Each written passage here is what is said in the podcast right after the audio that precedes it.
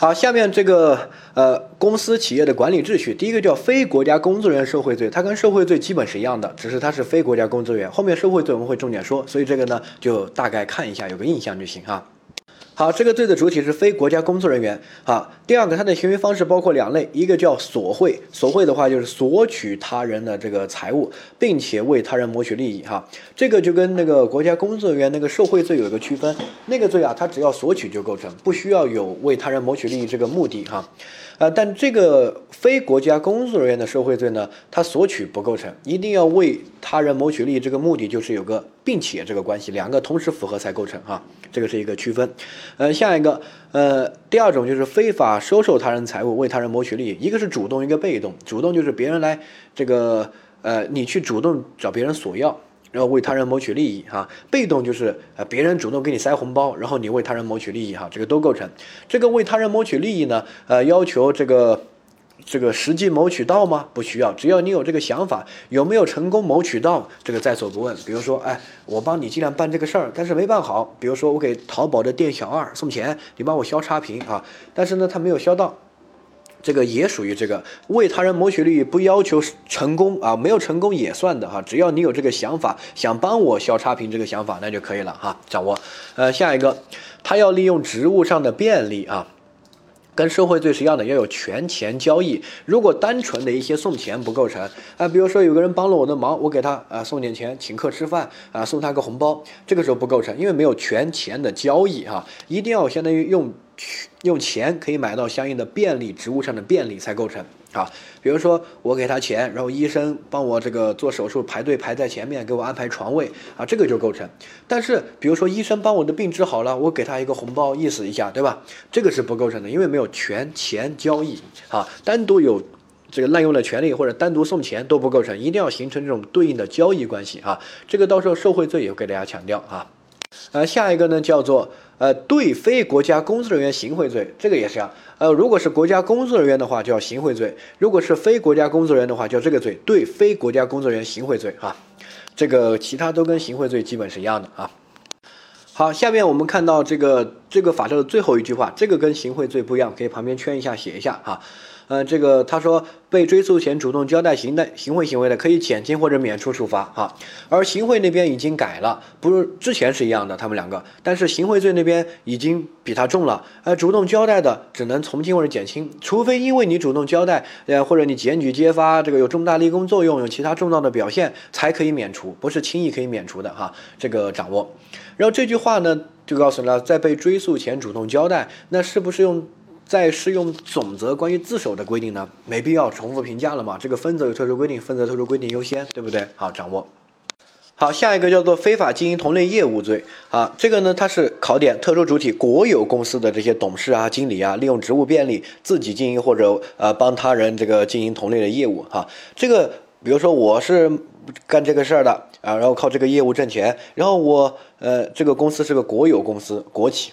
然后我隔壁开个公司，或者我让我的朋友开个公司在隔壁，也是干同样的事儿，我就把业务接收到他那边去，对吧？那这个就构成这个非法经营同类业营业罪哈，掌握。呃，它的特殊点就在于它是国企，如果是国有控股啊这种，或者是私营企业啊这种就不构成。比如说我开个法考的，呃，我需要这个考生来这边上面授啊，需要一些酒店，对不对？那我就让我的亲戚开个酒店去，呃，个这个。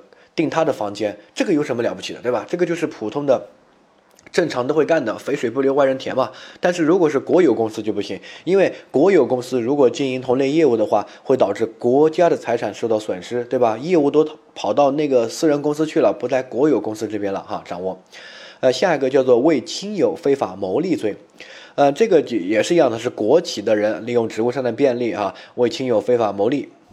呃，这个跟上面的区别在哪呢？这个比如说啊，我我是国企，比如说卖电话卡的，然后呢，电话卡比如说要进货，进一些卡，然后呢，我们来输入信息，对不对？那个卡是进货的，然后呢，我找到我的亲友，我从他那边进货，然后呢，利用职务上的便利，让国家遭受到重重要的损失。明明一张卡一块钱，我从他那边进货十块钱，对吧？这个就构成为亲亲友非法牟利罪。但是这个不是同类业务，他是卖这种卡。而我是这个办电话业务的，对不对？所以呢，它不构成第一个。但如果比如说我是办电话业务的，然后呢，我这个弄找个我的朋友或者我自己开个公司办电话业务，我把这个国有公司的业务介绍到他那边，这个就构成非法经营同类营业罪。好。这个是同类的业务，对不对？如果不是同类的业务，是帮亲友牟利啊等等的，叫为亲友非法牟利罪啊，掌握。呃，这些呢可以自己去读一下，这些罪都比较偏，考的概率不高哈。下个叫签订履行合同失职被骗罪，也是一样的，要国企的人哈。如果是我们公司的人，这个签订合同失职被骗不构成犯罪，最多我把它开除了。但如果国企的导致这个国家。遭受到损失的可以定这个罪哈，他这个主观方面只能是过失啊，失职被骗啊，这不想的，但是被骗了，比如说被别人灌醉了酒啊或者什么的，签了个呃这个合同，导致这个有重大的亏损啊，这个履行这个合同会有问题，这种情况呢就构成这个罪啊，一般都是一些比如说跟美国签合同，签了又不能不履行，但这个人去美国签合同时候被别人灌醉了，被别人搞几个美女诱惑一下就签了，对吧？好，这种情况，呃，下一个。公司类型的犯罪，这几个犯罪呢，可以自己的去呃看一下，叫虚报注册资本罪、虚假出资、抽逃出资罪啊。这个你学过公司法就知道了。他这些行为如果虚报注册资本啊、虚假出资啊、抽逃出资，呃，情节严重的是可能涉嫌到这些犯罪的哈，掌握。嗯，这些考的概率都不是很高，所以我们就过一下就行了哈。我们看一下这个历年考的题目，他他说下面哪些可以成为非法经营同类业务的犯罪主体哈？换句话说，他就问你哪些是这个国企的人哈？第一个叫中外合资，对不对？第二个叫国有公司，第三个叫国有企业，第四个叫国有控股哈。注意，只有第二个和第三个国有是，国有控股不是，对吧？中外合资也不是，所以我们这里说国有国有是纯国有，中外合资相当于有一部分是外资，有部分是呃这个中国的资本，对吧？好，这个不属于国有。国有控股呢，也有一部分是私营企业的资本嘛，对不对？虽然被国家控股了，但是不是纯国有，不是百分之百国家所有的，那这些都不能叫国有的公司哈。是这个国有公司必须是百分之百纯国有，比如说 B 和 C 这个啊，掌握。呃，下一个，呃，我们看到下一个小节的这个犯罪，这个罪是什么叫破坏金融管理秩序罪？好。这个主要是货币类型犯罪，就是假币啊，这个叫金融管理秩序。金融金融一定是货币方面导致的，比如说假币太多了，这个金融会出现混乱，对吧？哈，它不是经济了，是金融钱的事儿哈。第一个叫伪造货币罪，伪造货币就是造假币哈，伪造货币肯定构成犯罪哈，这个罪。下一个。呃，这个假币的这个犯罪是比较爱考的，所以每年大概都有一个题，所以呢，大家画一个星号作为重点掌握哈。就整个这个相关的这几个罪，那伪造货币罪，这个伪造呢肯定是伪造的这个行为，这个大家都知道对吧？好，那这个货币该怎么理解呢？这个货币人民币肯定是，那请问美元是不是？好，注意，是因为。美元你造的假假币多了，对吧？在我们这个中国拿来，万一流通了，那这个会导致很严重的金融秩序的危害，对吧？所以呢，这些也是哈。所以这个第一个对象，它这个货币假币呢，是流通可以兑换的这些人民币或者境外的货币哈。是属于这个罪的对象，这是第一点。第二点，即使在我们国家换不到，它是现行的有效的，那就属于，因为你会导致这个金融秩序的混乱。你让美元这个假钞多了，中国和美元的汇率也会发生变化，整个其实也会影响到金融秩序，听到没有？所以这个货币不仅仅限于人民币，包括外币哈。只要是正在流通的，那就属于啊正在流通的货币。下一个，如果是停止流通的货币，那这个不属于金融秩序。比如说我伪造一些什么唐朝的，什么什么国民党时期的，对不对？啊，什么古代的银票那些啊停止流通了，你伪造再多，它也不会导致金融秩序受到混乱啊，对不对？那个最多是诈骗，你骗别人，这个是古代的钱币，对吧？这个肯定不构成金融秩序。然后下一个。这个纪念币啊，纪念币是可以成立这个罪的，因为纪念币是可以用的。这个大家知道，像那些电视购物，他说什么什么纪念币，那些钱是可以用的，一百块真的可以当一百块用，因为那个是国家认可的，对吧？只是没有人拿去用，是拿来做收藏的。但是你拿来用，完全也是可以的。所以呢，有如果有些人伪造了很多这样的东西，到时候我们一百块各种各样的都是纪念版的，对吧？假的，那肯定也会侵犯到金融秩序啊，掌握。好，下一个这个伪造货币，伪造货币呢一定要有这个呃伪造的行为，这个伪造呢只就是造假币，没有货币发行权，你造的都是假币，对吧？好，那这个伪造货币呢需不需要有一个对应的真币？注意，不需要，但是要让一般人相信这个是一个呃呃真币，什么意思呢？比如说啊，你伪造，比如说现在我们一百块都是红色的，对不对？啊，你伪造一个，比如说啊。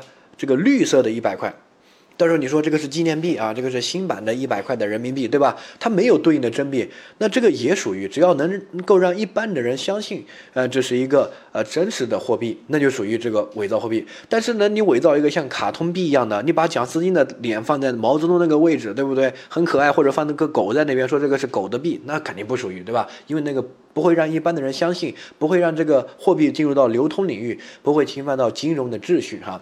这个请大家理解哈。好，下面我们看到叫变造货币罪。变造货币罪呢，它这个跟伪造不一样，它罚的会轻一些，它是另外一个罪哈。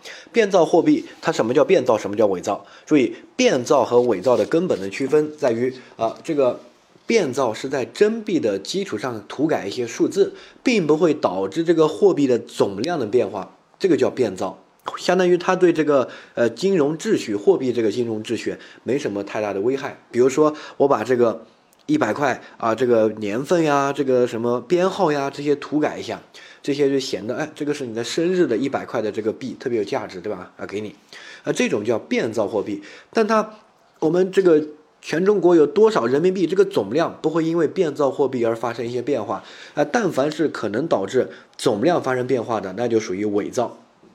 所以呢，你实在理解不了就记，呃，变造只能是在真币的基础上改数字，对吧？他改其他的也没什么意义啊，那个你也不构成犯罪，就改一些数字，那这个时候构成的叫啊变造，其他都是伪造。比如说考过这样一些啊，以真币呃的碎片为材料，加入一些这个其他的纸肉混合一下，然后印一些币，这个叫变造还是叫伪造？注意叫。伪造，因为它改变了这个总量，就相当于我们整个中国的货币增加了，对吧？第二个，把金属的货币融化之后呢，制作成较薄的、更多的这个硬币，这个属于什么？属于伪造，也不属于变造，因为它，比如说我们中国总共就这个一万个硬币，你这样一弄呢，多了这个两三千个，那会导致总量的变化，这些都是属于伪造。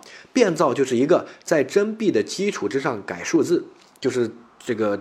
基础是个真币，然后涂改一些东西哈，这个叫变造。除此以外的都叫伪造哈。下一个，我们后面学的这下面的假币类型犯罪，他说的应该都是伪造的货币。如果是变造的货币，呃，后面那些行为一般不成立犯罪啊。如果要成立的话，可能成立诈骗。比如说这个，我把那个这个货币的编号涂改一下，我骗你说是你身份证的，一百块卖你这个五百块，对吧？你特别有纪念意义，其实是构成的是诈骗，但它。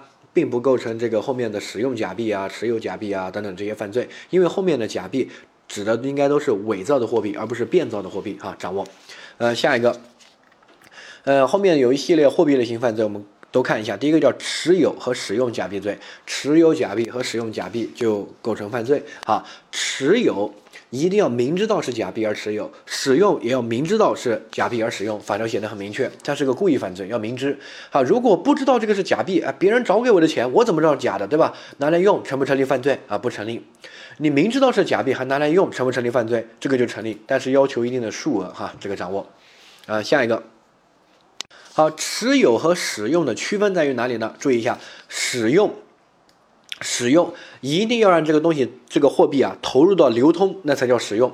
如果没有让它投入到流通，比如说，呃，我拿个这个呃东西把它裱起来挂在家里面，你看这个货币对我特别有纪念意义，但其实是个假币，对吧？那这个没有让它投入到流通，最多算持有，不算使用。好，还有比如说我带了一箱钱，展示我特别有钱，像那个。啊，赌博交易一样，你看我有一些一箱钱啊，实际都是假币。那这个时候呢，最多算持有假币，不算使用，因为你没把这个投入到流通。但是，一旦你把这个假币投入到流通，那就属于使用。比如说用它去买东西，用它去交罚款啊，用它去这个充话费啊等等，只要让它投入到流通，就属于使用啊。好，有一些特殊的情况，这个不叫使用，因为比如说啊，我们像知情的人。这个出售假币，那个人就是想买假币，对吧？然后我向他去这个呃卖假币，像那个电影叫什么《无双》，就是那个呃周润发和那个郭富城演那个啊，他们就是那种假币交易嘛，对吧？那个不能算使用哈，就后面叫做这个呃出售假币啊，或者购买假币，这个使用呢必须是像这个不知情的人啊给他用。如果知情的，他一般不会接你这个假币。他一旦愿意接，就是假币的交易，对不对？好，假币是值钱的，比如说一百万的假币，可能就值这个十万块钱，对吧？嗯，因为别人就干这个事儿的哈，所以这个使用假币，呃，不能是这种假币交易里面的使用哈。第二个就是呃，还有一些。共同犯罪里面分钱，比如说我们伪造了一堆假币，一人拿一点的，这个呢也不叫使用啊，一定要把它这个投入到流通，对不知情的人一些使用才叫使用啊，掌握。嗯，它的法益就是这个假币的投入到流通里面以后呢，这个社会危害性就体现出来了，所以使用的行为一般会罚的重一些，所以要有这种社会危害性哈。下面我们看到这个，啊，这个银银行或者其他金融机构的工作人员。啊，利用职务上的便利，用假币去换真币啊，那这个时候他们单独有个罪，这个罪后面会说叫金融工作人员以假币换取货币罪，专门有个罪罚这种行为，这种就不算这里的使用了哈。下面我们看到罪数，啊，罪数这边呢，第一个行为人通过自动存款机把这个假币存入银行，存进去之后算不算使用？算啊，我后面不取出来，我存假币进去也算使用，因为后面人去这个 ATM 去取钱，就可能取出假币，这个假币就会流通啊，对不对？所以这个算使用，哈，这第一个。第二个，后面呢，他这个去自动取款机取钱，把这个钱取出来，但这个时候可能取的就是真币了，对不对？这个时候构成什么？构成盗窃，相当于他用这种手段去啊，这个盗窃银行的这个啊钱，呃，构成盗窃罪，数罪并罚。好。这个呢有一点点争议的是，有些老师认为他只侵犯了一个法益，但是呢，实际我认为他应该侵犯了两个法益啊。比如说徐光浩老师那个数据写侵犯一个法益，但是大部分真题考的是选两个，就是既选要选这个使用假币罪，又选盗窃罪，啊，是个多选题。呃，理由是什么呢？非常简单，你听我的分析哈，说你把这个假币存到 ATM 机里面，我就没有取钱，那请问我成立犯罪吗？这个算不算使用呢？那肯定算啊，对不对？投入到流通了呀，对不对？那别人取钱的时候取出假币来，那肯定危害到这个金融秩序这个法益啊，对不对？我存大量的假币进去，我还没有用，被我抓了，被抓了，你说构成使用假币罪吗？构成。好，那后面你取出真币来，你取的是真币，不是假币，对吧？那这个取出真币来，银行还有损失呢，对不对？好，那这个时候。第二个也是有两个行为啊，一个存钱的行为，一个取钱的行为，对吧？然后呢，第一个行为侵犯的金融秩序这个法益，让假币投入到流通；第二个取出真币，你又没存真币，取出了真币，银行有损失啊，对不对？盗窃银行的钱，所以呢，应该定这个 盗窃罪哈，然后实行并罚。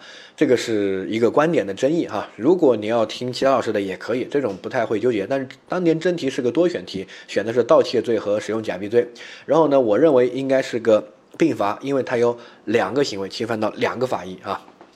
好，下一个使用假币的行为，如果同时触犯诈骗罪，一般都会触犯哈，属于想象竞合从一中。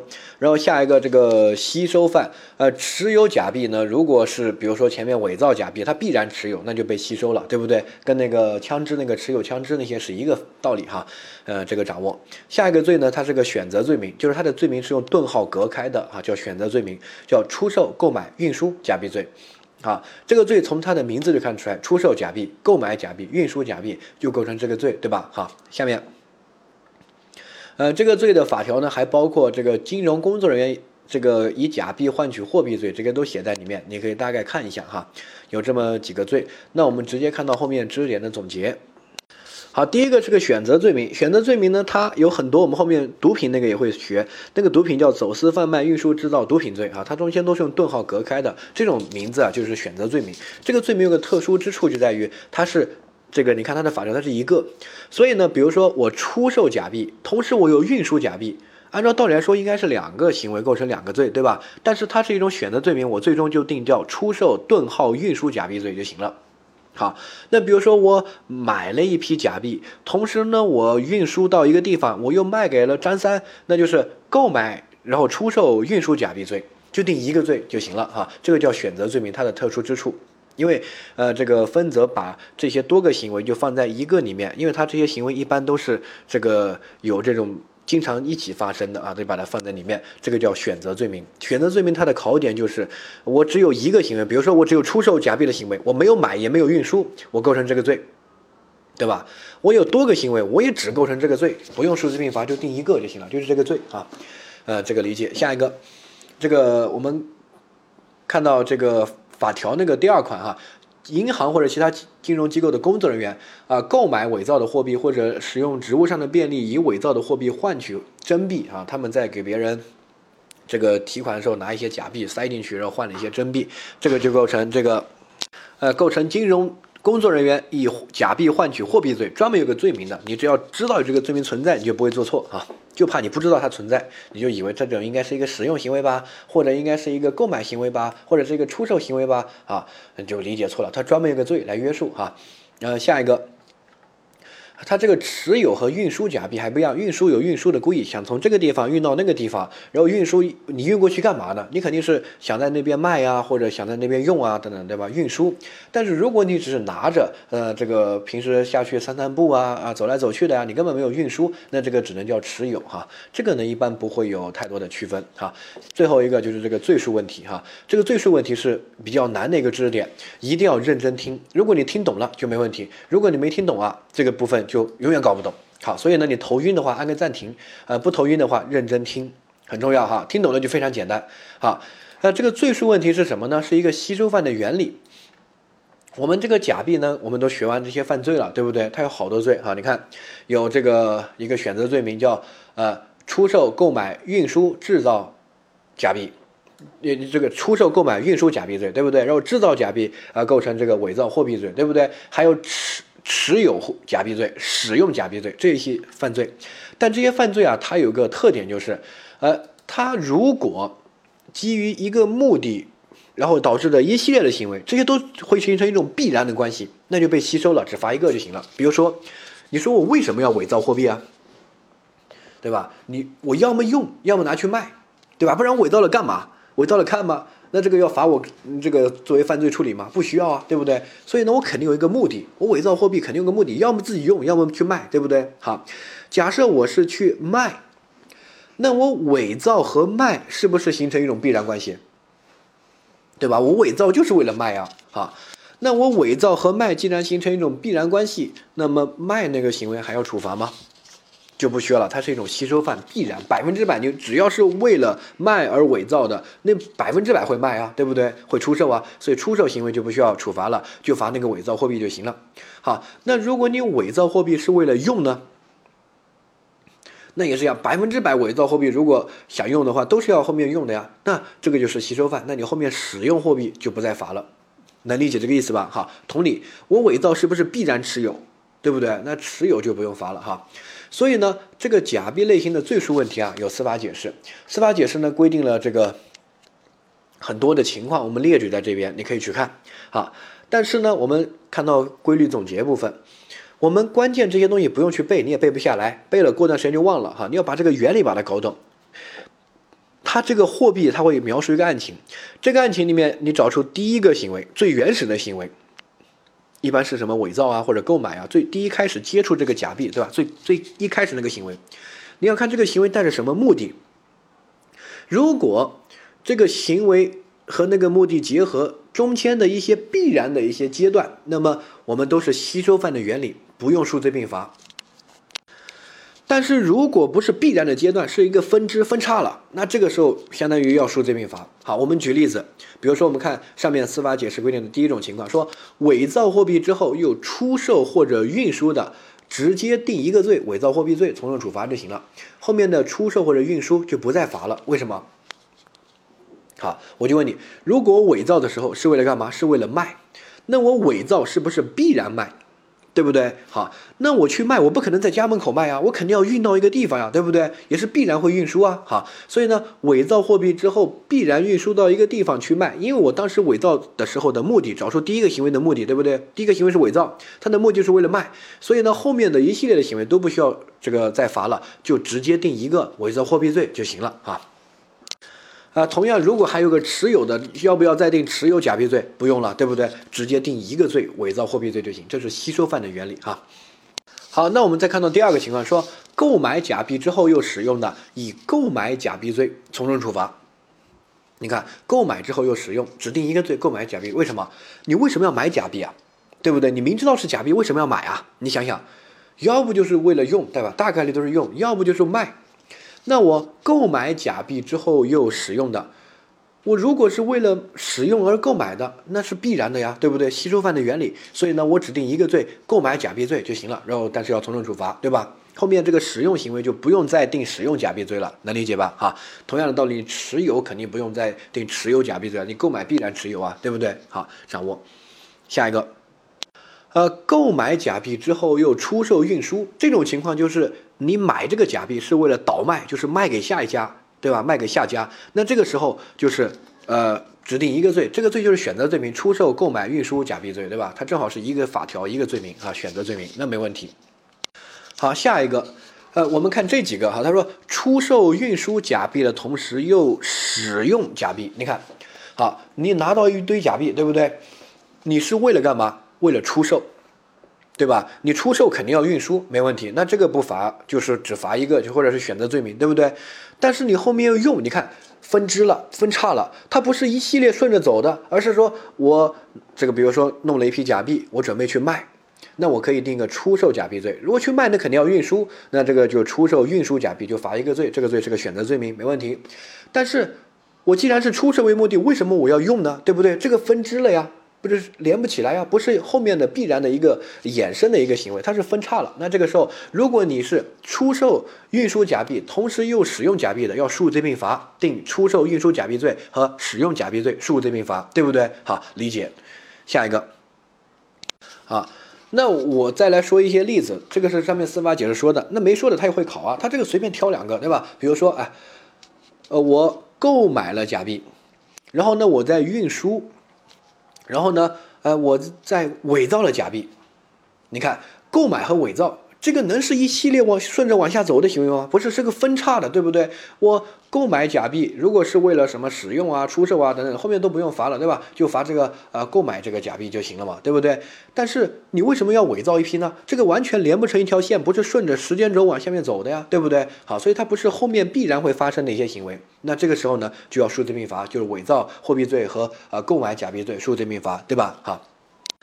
好，所以我们对规律再进行一个总结，就是说，呃，找出这个人第一次接触这个货币的那个第一个犯罪行为。比如说，我第一次接触是制造、伪造啊，那这找出这个行为。比如说，我第一次去是购买，那就这个购买行为，对不对？好，呃，第一次是这个运输，就运输行为，找出这个目的。如果基于这个行为所衍生的这个目的啊，后面一系列的这个衍生行为。必然顺着走的，那这个时候呢，这后面的行为都不需要单独定罪。像上面说的，我伪造如果是为了出售，那我伪造后面又运输，后面又出售，出售和运输的行为都不需要单独定罪，直接定一个罪，伪造货币罪就行了，对吧？啊，然后呢，如果我第一次接触是购买，我购买是为了使用，那么我购买假币之后呢，呃，这个。我后面又持有又使用呢，都不需要数罪并罚了，只够只只定一个罪，购买假币罪就行了，对不对？因为这后面是也是个必然的一个衍生的一个行为哈。但是如果购买假币后面呢又伪造假币，你看这两个怎么能接在一起嘛？没有说购买之后突然会伪造，或者伪造之后突然会再会购买一批，没有啊，对不对？那就是要数罪并罚的，理解哈。好，然后大家把这个假币类犯罪呢自己再去写写关键词哈，记一下，熟悉一下有哪些罪名哈。